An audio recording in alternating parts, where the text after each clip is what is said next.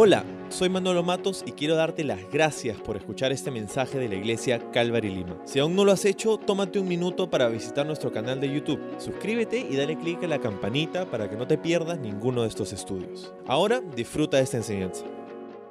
Hey, ¿cómo estás? Gracias por conectarte con nosotros en este día tan especial para nuestro país. Estamos orando, ¿verdad? Estamos en medio de este tiempo de 21 días de ayuno y oración. Hoy culmina la primera semana. Nos faltan dos más. De lunes a sábado tenemos transmisiones en las mañanas para poder orar juntos. Hemos estado levantando a nuestra nación en oración y no nos cansamos, no nos cansemos de hacer eso, incluso en este día donde votamos de una manera, Dios mediante, responsable, pero en última instancia ponemos nuestra confianza y nuestra esperanza en el Señor. Así que eso es lo que vamos a hacer como todos los domingos. Estamos en medio de un estudio a través del libro de Lucas. Si tienes tu Biblia a la mano, ya sabes, acompáñame a Lucas capítulo 4. El título para nuestro estudio el día de hoy es Venciendo la tentación. Venciendo la tentación. Vamos a orar juntos. Señor, gracias por este tiempo, gracias por tu palabra. Te pedimos que la bendigas a nuestros corazones y que nos hables por medio de ello también, Señor. necesitamos tu dirección, tu voz, a escuchar a tu espíritu, obrar en nosotros. Te pedimos, Señor, que, que utilices este pasaje, como siempre, tu palabra, para hablar directamente a nosotros. Y queremos venir en este tiempo a pedirte por los resultados de las elecciones presidenciales el día de hoy. Queremos pedir por misericordia para nuestro país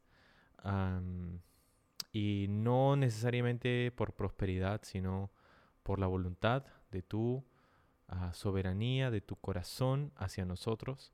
Señor, queremos ver no, no, solamente familias prosperar, una nación prosperar, pero queremos ver a nuestro querido país encontrar su esperanza, y su anhelo en ti. Conocer el mensaje de salvación, de vida eterna, arrepentiéndonos, reconociendo nuestro, nuestra gravísima necesidad de ti, Señor. Y eso eh, sé que es algo que no va a solucionar ningún, ningún candidato, ningún partido político, ninguna reforma eh, legislativa puede hacer lo que tu espíritu y solo tu espíritu puede hacer en nuestros corazones.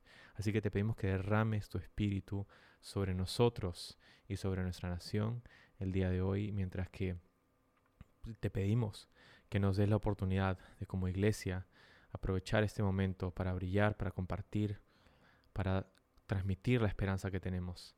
Háblanos ahora por tu palabra, te pedimos en el nombre de Jesús. Amén. Amén, amén, amén. Bueno, Estamos entrando a un nuevo capítulo, capítulo 4 del de, Evangelio de Lucas, y estamos en un momento muy importante, pues, pues todos los momentos del Evangelio son importantes, pero aquí encontramos que Jesús está a punto de empezar su ministerio público, ¿verdad? Em, y se lee así en el primer versículo del capítulo 4. Entonces Jesús, lleno del Espíritu Santo, regresó del río Jordán y fue guiado por el Espíritu en el desierto, donde fue tentado por el diablo durante cuarenta días. Jesús no comió nada en todo ese tiempo y comenzó a tener mucha hambre. Entonces el diablo le dijo, si eres hijo de Dios, dile a esta piedra que se transforme en pan. Jesús le dijo, no, las escrituras dicen la gente no vive solo de pan. Entonces el diablo lo llevó a una parte alta y desplegó ante él todos los reinos del mundo en un solo instante. Te daré la gloria de estos reinos y autoridad sobre ellos, le dijo el diablo, porque son míos para dárselos a quien yo quiera. Te daré todo esto si me adoras. Jesús respondió, las escrituras dicen, adora al Señor tu Dios y sírvele únicamente a Él. Entonces el diablo lo llevó a Jerusalén al punto más alto del templo y dijo, si eres hijo de Dios, el Hijo de Dios, tírate, pues las escrituras dicen, Él ordenará a sus ángeles que te protejan y te guarden y te sostendrán con sus manos, para que ni siquiera te lastimes el pie con una piedra. Jesús respondió, las escrituras también dicen, no pondrás a prueba al Señor tu Dios. cuando el diablo terminó de tentar a Jesús, lo dejó hasta la siguiente oportunidad. ¿Ok? Entonces, como te decía, este es un momento importantísimo en el desarrollo del Evangelio, porque Jesús, acuérdate que donde nos hemos quedado en el capítulo 3, el capítulo anterior, Jesús acababa de ser ah, bautizado. Y esto tiene múltiples implicancias para el momento, porque imagínate, o sea, Jesús está en el momento más, no sé, o sea, está presentándose delante de la nación de Israel quizá por la primera vez como el como el Hijo de Dios, como el Mesías, ¿no? Ha sido bautizado y el Espíritu de Dios ha descendido sobre, sobre él. Y desde el cielo se escuchó una voz que decía, este es mi Hijo amado, en quien se complace mi alma, en quien tengo gran gozo, ¿verdad? Jesús ha sido identificado delante de una multitud ahí en el río Jordán con Juan el Bautista.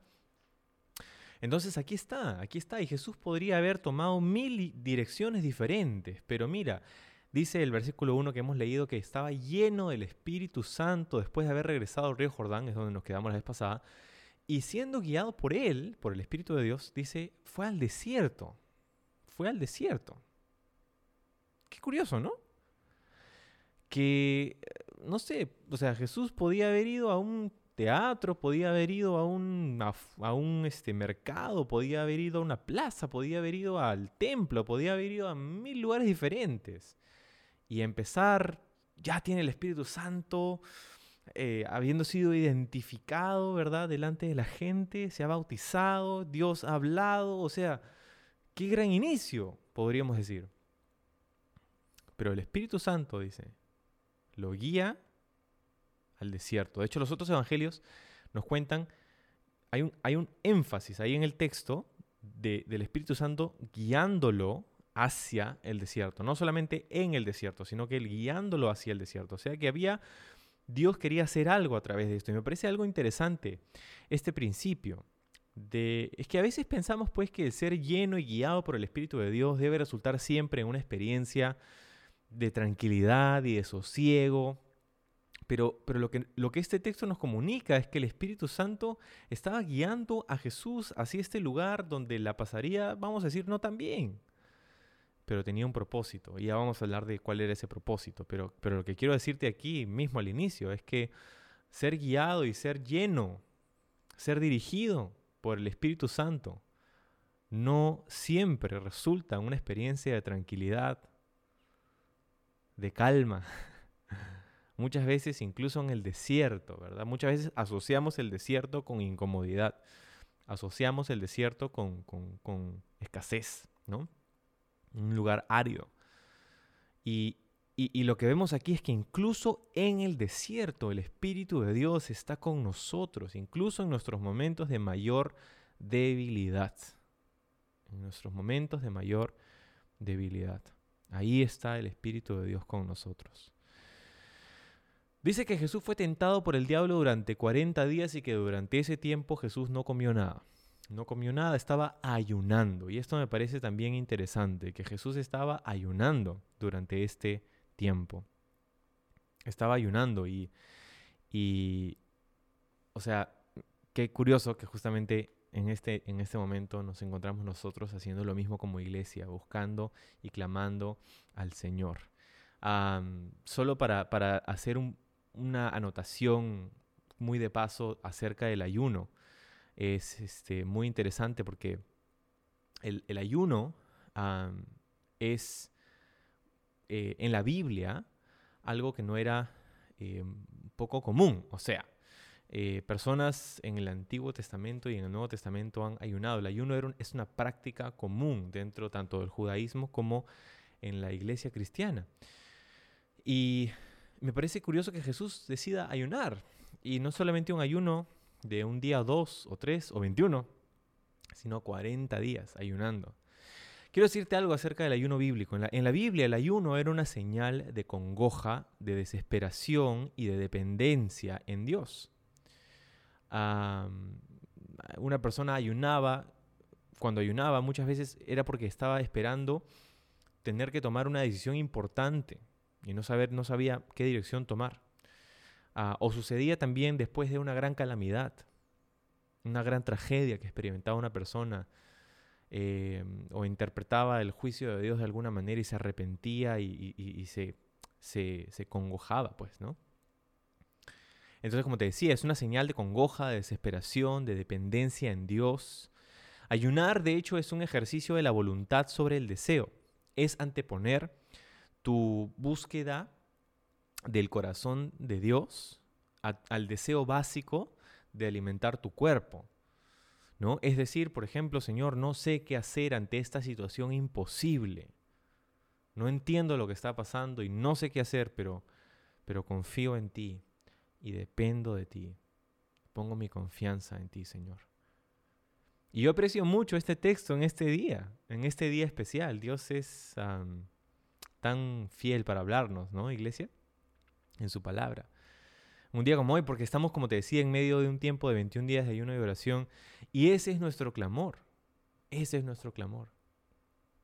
No sabemos cómo estamos en esta situación imposible, no sabemos qué hacer para salir. No sabemos cuánto podemos nosotros controlar esta situación, pero Señor, tú tienes control, confiamos en ti, te necesitamos, estamos desesperados por tu intervención en nuestra vida. Eso es lo que hemos venido clamando esta semana. Y nos faltan dos semanas más todavía en lo que podamos hacer eso.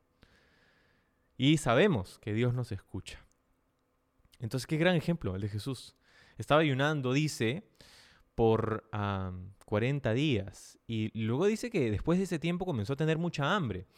Lo curioso acerca de hacer un ayuno tan, tan extenso, ¿verdad? Nuestro cuerpo es una máquina maravillosa que Dios ha diseñado y ah, obviamente está diseñada para tener este, combustible, que es el alimento, y, tenemos reservas, ¿verdad? De grasita ahí este, que acumula nuestro cuerpo. Y cuando ah, lo que pasa cuando ayunas es que em, hay un cambio, ¿verdad? En la forma en cómo tu cuerpo, eh, de dónde tu cuerpo saca energía, ¿no?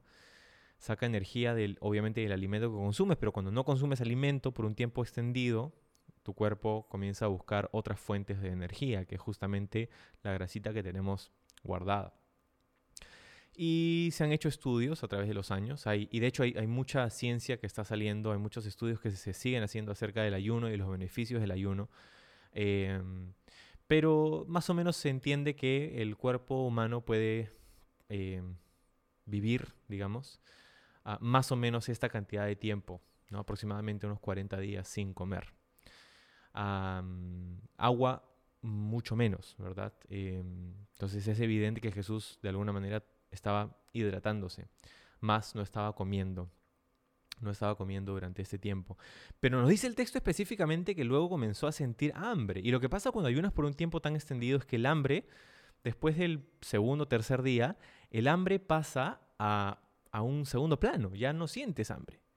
Y es cuando, o sea, cuando regresa, después, en una segunda etapa, cuando vuelves a sentir hambre, es una señal de tu cuerpo que te está diciendo, hey, necesito que me des de comer porque ya agoté las reservas y si no comemos pronto, nuestros sistemas van a fallar y muy pronto vamos a morir. Entonces, esta, esa segunda instancia de hambre, después de un tiempo tan prolongado de no haber comido, era una señal de advertencia. Jesús tiene hambre está, podríamos decir con seguridad, en su momento más débil Jesús, hablando de su marco humano, de su, de su cuerpo humano. Y ahí, en su momento de mayor debilidad, allí aparece el famoso Satanás, el diablo. Y ahí, en su momento de mayor debilidad, ahí lo tienta. ¿Sabes? Qué curioso, porque ahí en su momento de mayor debilidad y ahí en nuestro momento de mayor debilidad, nuestro enemigo también va a hacer eso, ¿no? A patearnos cuando estamos abajo. Em, entonces, él está haciendo eso en ese, en ese momento. En su punto más débil, Satanás lo ataca con mayor intensidad y lo mismo hace con nosotros. Ahora, interesantes, algunas cosas interesantes en este pasaje, ¿no? Que hemos leído. O sea, em, yo me, ponía a pensar que, que, por qué está este pasaje registrado en los evangelios si curiosamente, o sea, ¿cómo es que nos enteraríamos de que esto ocurrió? ¿no? Porque nadie estaba ahí cuando todo esto sucedió. Nadie. Es más, Jesús todavía no había llamado a sus discípulos, Jesús no había comenzado a hacer milagros, Jesús no era todavía quien, en quien se convertiría a los ojos de la gente más adelante, no había nadie que supiera que esto hubiera ocurrido.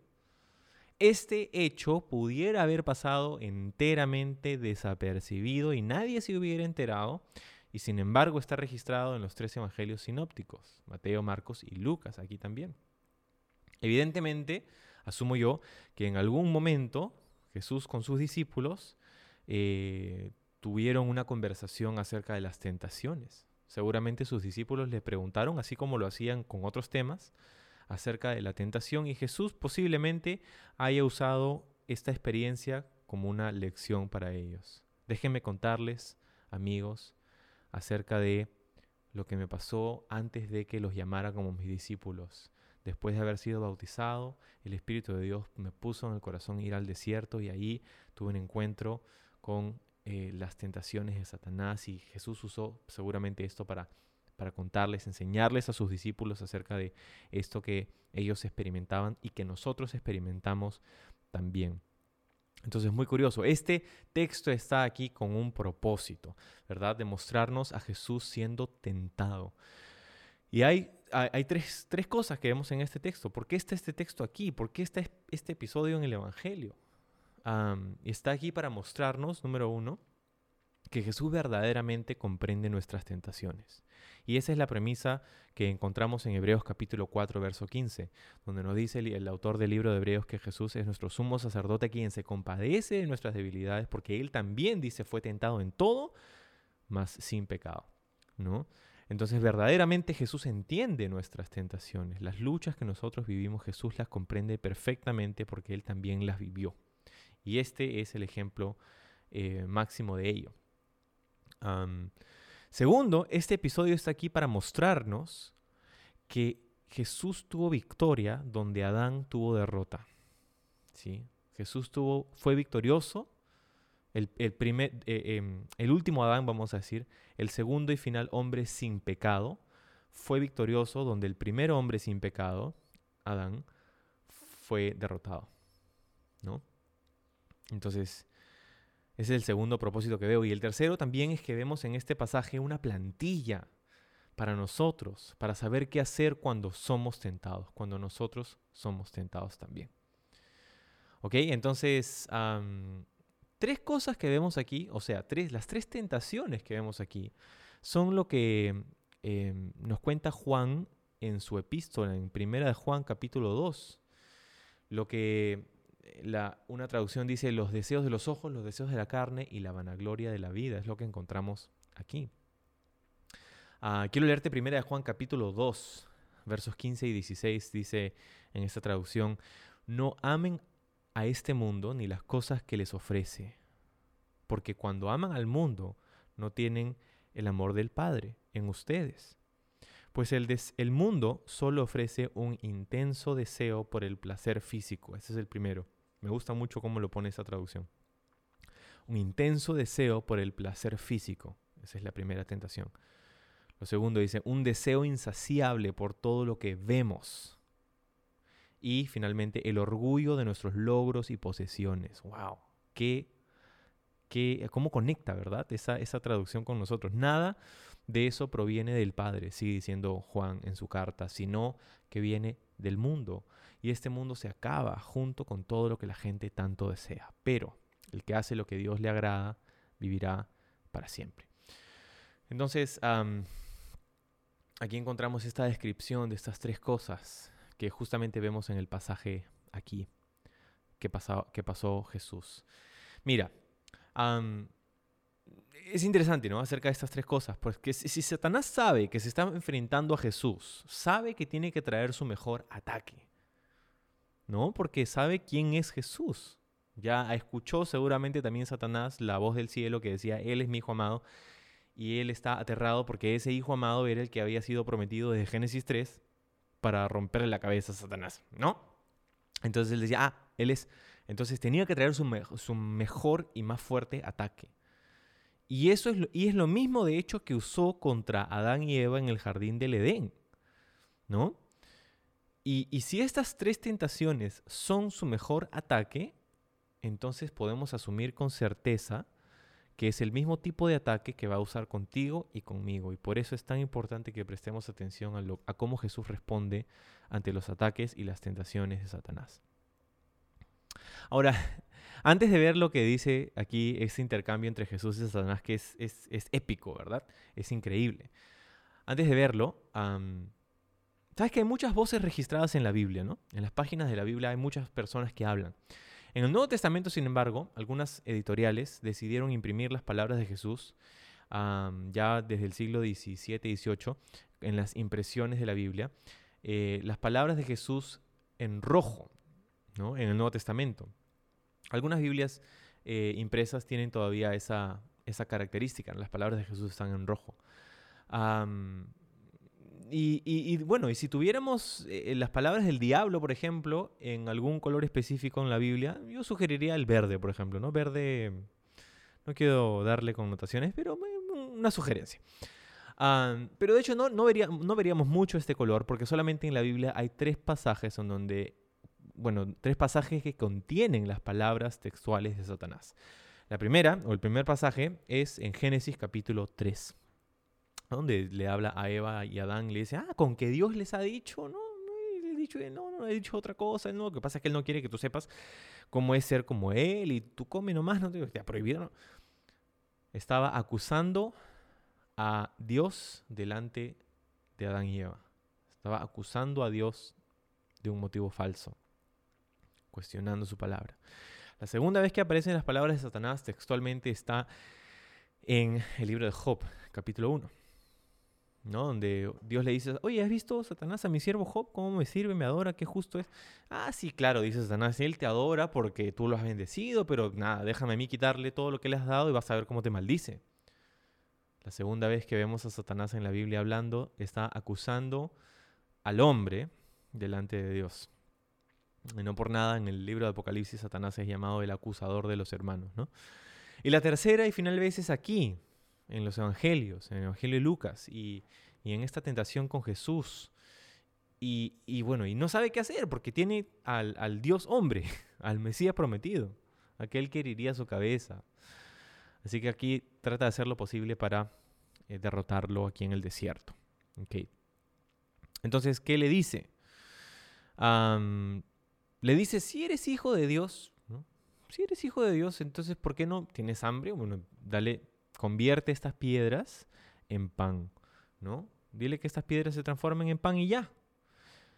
Ahora, lo curioso acerca de esta primera tentación es que le dice una y otra vez, dice, si eres hijo de Dios. Satanás no está cuestionando que Jesús sea o no el hijo de Dios. Que Satanás, más que si eres, la, la, traducción aquí podría decir ya que eres. También puede traducirse fielmente de esta manera, ¿no? Ya que eres, ¿no? O sea, tú afirmas ser el hijo de Dios, ok, ya que lo eres, ¿por qué no haces esto? ¿no? Entonces, si eres el Hijo de Dios, entonces rápidamente podrías, ¿por qué tienes hambre? ¿No? ¿Por qué tienes hambre? Convierte estas piedras en pan y se acaba tu hambre, ¿no? curioso, porque esta tentación de comer algo inadecuado funcionó muy bien con el primer hombre, Adán y Eva, ¿no? El primer hombre y la primera mujer, pero aquí Satanás entonces esperaba que también funcione bien con Jesús. pero no fue tanto así. Convertir las piedras en pan no era una tentación solamente porque Jesús tuviera hambre, sin embargo, porque en principio, vamos a decir, no hubiera nada necesariamente equivocado con que Jesús termine su ayuno allí y comiera ya, ¿no? Eh, pero, pero la tentación no solamente era por el hambre de Jesús, sino porque sería un uso egoísta del poder divino, lo que le atribuiría cierto reproche al carácter de Jesús y por lo tanto a Dios, ¿no? Em, pero en esto encontramos un principio interesante acerca de la tentación, que tú y yo experimentamos también. Y es que la tentación apela a un deseo legítimo en nosotros, que en este caso es el hambre de Jesús, pero busca el ser satisfecho de una forma ilegítima, y ese es el problema de la tentación. Apela a un deseo legítimo, pero busca que sea satisfecho este deseo de una manera, de una forma ilegítima, contraria a los planes y la voluntad de Dios. Entonces Jesús le responde en el verso 4 diciéndole, no, las escrituras dicen la gente no solo vive de pan, no solo vive de pan. Jesús está respondiendo ante esta tentación y las tres tentaciones con la palabra de Dios, con la palabra de Dios. Está citando, de hecho, específicamente Deuteronomio capítulo 8, verso 3. ¿No? Y, y entonces dice, no, yo, mira, ¿sabes qué? Sí puedo transformar, es como si Jesús le estuviera diciendo a Satanás, sí puedo transformar estas piedras en pan. Y sabes que también puedo transformarte a ti en una pila de cenizas, pero no lo voy a hacer, porque no necesito hacer eso para vencerte. Imagínate. No me es necesario actuar bajo mi soberanía y poder divino para vencerte a ti, Satanás. Lo único que tengo que hacer para vencerte es ser un hombre lleno del Espíritu de Dios y someterme a la palabra de Dios. Y esto es algo que, o sea, este es el meollo de todo esto, la lección principal para nosotros en estas tentaciones. Jesús venció cada una de estas tentaciones, definitivamente. Pero quiero que veas que la forma en cómo lo hizo, Él no utilizó medidas y recursos divinos que le estaban disponibles, que lo podía haber hecho. Pero Él decidió vencer la tentación no en recursos inalcanzables para nosotros, sino en algo que tú y yo también tenemos. El poder del Espíritu Santo y sometimiento a la palabra revelada, a la palabra escrita de Dios. Qué lección tan increíble. Y de eso se trata el resto del pasaje también. La acusación aquí en, esto, en esta primera tentación es, bueno, ¿tienes hambre? No deberías tener hambre. Eres el Hijo de Dios después de todo, ¿no? ¿Qué pasó con Dios? ¿No te provee? ¿No? ¿Cómo puede ser? Si eres el Hijo de Dios, ¿cómo vas a tener hambre? Tienes que tomar cartas en el asunto, pues. O yo me pregunto, ¿no hemos escuchado todos nosotros esa tentación con nuestros propios oídos? Porque lo que está haciendo es que está poniendo la fidelidad de Dios en juicio, en tela de juicio. Y Jesús responde diciendo, sabes que mi cuerpo puede estar débil y puedo tener hambre, sí, pero mi espíritu confía en Dios. Qué determinación. Esta, esta voluntad de Jesús de someterse a la palabra de Dios. Voluntad que, que debe haber en nosotros. Cuando somos llenos del Espíritu, nos sometemos al Señor, a la palabra de Dios. Ser tentado, verás, ser tentado no es el problema. No es el problema. El problema es cuando damos rienda suelta a la tentación. De hecho, Santiago habla de esto en el Nuevo Testamento. A Santiago 1, verso 12 dice, Ah, Dios bendice a los que soportan con paciencia las pruebas y tentaciones, porque después de superarlas recibirán la corona de vida que Dios ha prometido a quienes lo aman. Cuando sean tentados, acuérdense de no decir Dios me está tentando. Dios nunca es tentado hacer el mal y jamás tienta a nadie. Es un punto importante, Dios no tienta a nadie. La tentación viene de nuestros propios deseos, los cuales nos seducen y nos arrastran. De esos deseos nacen los actos pecaminosos y el pecado, cuando se deja crecer, da a luz a la muerte. Y la respuesta que Santiago da más adelante en la carta, en, el capítulo 4, es, dice, someteos pues a Dios, resistid al diablo y él huirá de vosotros. Y eso es lo que vemos a Jesús haciendo aquí. Vamos a seguir en el versículo 5, dice, aquí en Lucas 4, entonces el diablo dice, lo llevó a una parte alta y desplegó ante él todos los reinos del mundo en un solo instante, le prometió que le daría a todos y tan solo lo se arrodillaba y lo adoraba. ¿No? Jesús a Satanás. Qué increíble, ¿no? podríamos hablar mucho de esto, pero Jesús, mira, de alguna manera Satanás le muestra todo, el, reino, el poder, la potestad, yo te lo doy porque es mío y a quien quiero se lo doy. Y Jesús no le dice, no, no es tuyo, no te pertenece, estás mal, estás mintiendo. Jesús no le dice nada de eso, lo que es curioso, ¿no? Es curioso que Jesús no refuta a Satanás en su afirmación de tener control del poder vamos a decir, político y económico del mundo. Mm. ¿Mm? Jesús no refuta a Satanás en su afirmación de tener el control político y económico del mundo. Hmm. Y es más, él dice, yo a quien quiero se lo doy. Y Jesús no le dice, no, no, no, no, no. Lo que es muy, muy interesante. Muy interesante. No quiero sacar conclusiones aún, pero es muy interesante. Entonces Jesús responde y le dice, las escrituras dicen en el verso 8, adora al Señor tu Dios y sírvele únicamente a Él. Sírvele únicamente a Él. Cita aquí Jesús otro pasaje de Deuteronomio, probablemente su libro favorito de la Biblia, porque lo citó tanto aquí. De hecho, Jesús cita más del libro de Deuteronomio que de cualquier otro libro de la Biblia en el Nuevo Testamento, eh, en los Evangelios, acerca del Antiguo Testamento. Deuteronomio capítulo 6 está citando aquí, y, es, muy interesante, pues. Jesús responde nuevamente con la escritura, adora al Señor tu Dios y sírvele únicamente a Él. Adorar y servir son dos conceptos que están eh, equiparados aquí en el pasaje, ¿no? están puestos en una balanza, adorar y servir, están juntos, porque eh, a lo que adoramos es a quien servimos. Y a, lo que servimos es lo que adoramos, ¿no? Entonces se sirve únicamente y adora únicamente a Dios. Qué gran palabra para nosotros también. En una era en donde nuestras lealtades muchas veces buscan ser tan divididas, necesitamos entender que como seguidores de Jesús, como cristianos, nuestra primera y más importante lealtad, nuestra fidelidad, nuestro compromiso, nuestro servicio, nuestra adoración, no debe ser para una cultura, para un país, para un candidato, para una persona X, para una relación, para una familia, es para el Señor, para el Señor. Lo que adoramos es a lo que servimos. Entonces dice que el diablo lo llevó a Jerusalén al punto más alto del templo, que este sería la parte sur, eh, sureste del templo, era donde había una muralla muy alta y ahí era el punto más alto del templo, del monte del templo. Y le dijo, si eres hijo de Dios, tírate. Pues las escrituras dicen, bueno, él lo ordenará. Y acá interesantemente Satanás cita a las escrituras.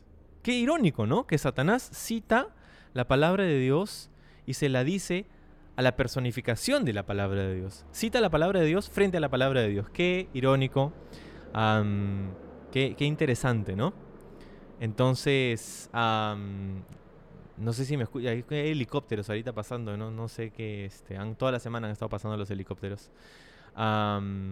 entonces, le dice, bueno, tírate porque Dios dice, en, la palabra dice, ¿no? Este, me parece tan, tan irónico que, Satanás está citando la palabra de Dios. Y de hecho la cita mal, la cita fuera de contexto, porque ha dejado varias partes aquí afuera. Está citando el Salmo 91 y lo está citando fuera de contexto, ¿no? lo cual tiene una serie de, de, aplicaciones o implicancias interesantes, ¿no?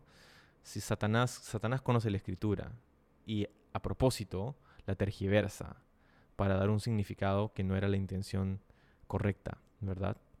La pone fuera de contexto. Entonces no le creas a todos los que simplemente te citan un versículo bíblico, ¿verdad? Es, indispensable interpretar la escritura dentro de su contexto, estudiar la Biblia dentro de su contexto. Por eso, cuando Pablo le habla a Timoteo en sus cartas en el Nuevo Testamento, le dice, estudia para que seas aprobado, un siervo aprobado por Dios, alguien que, pues, que sabe usar bien la palabra de verdad, ¿no?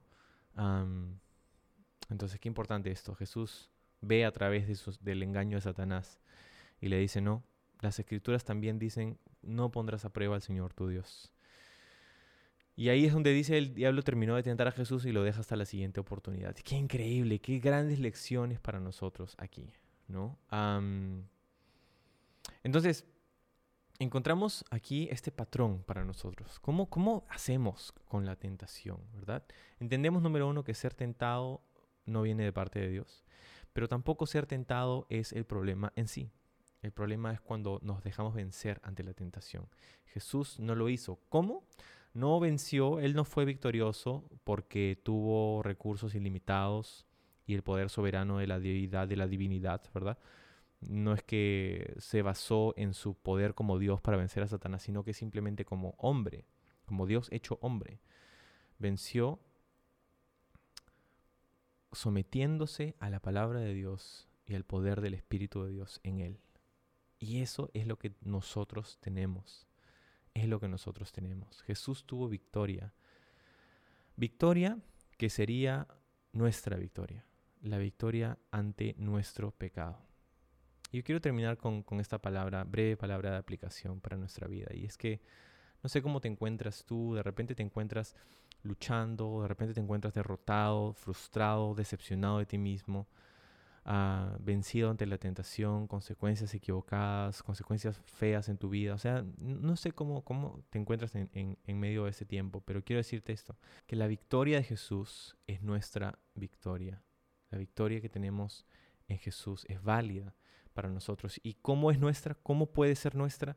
Es a través de nuestra confesión, nuestro arrepentimiento, poner nuestra confianza en Jesús.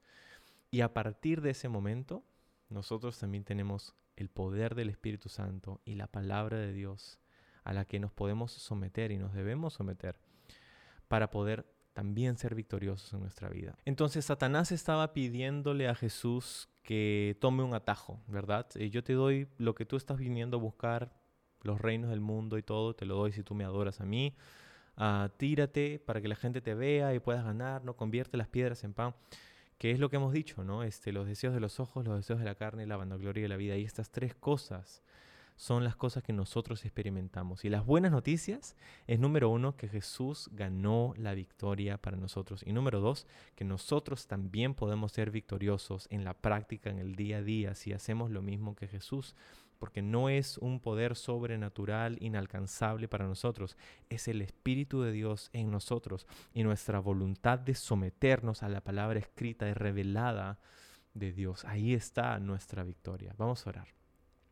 Señor, gracias por esa esperanza que tenemos nosotros. gracias por darnos este ejemplo y por ser nuestra victoria, Señor. Te agradecemos por este momento. Danos fuerza. Gracias por recibirnos cuando nos hemos equivocado, cuando hemos pecado, cuando hemos fallado. Gracias porque tú ganaste la victoria que ninguno de nosotros podía ganar por nuestras propias fuerzas. Y te bendecimos, te adoramos, te agradecemos por ello en el nombre de Jesús. Amén. Amén.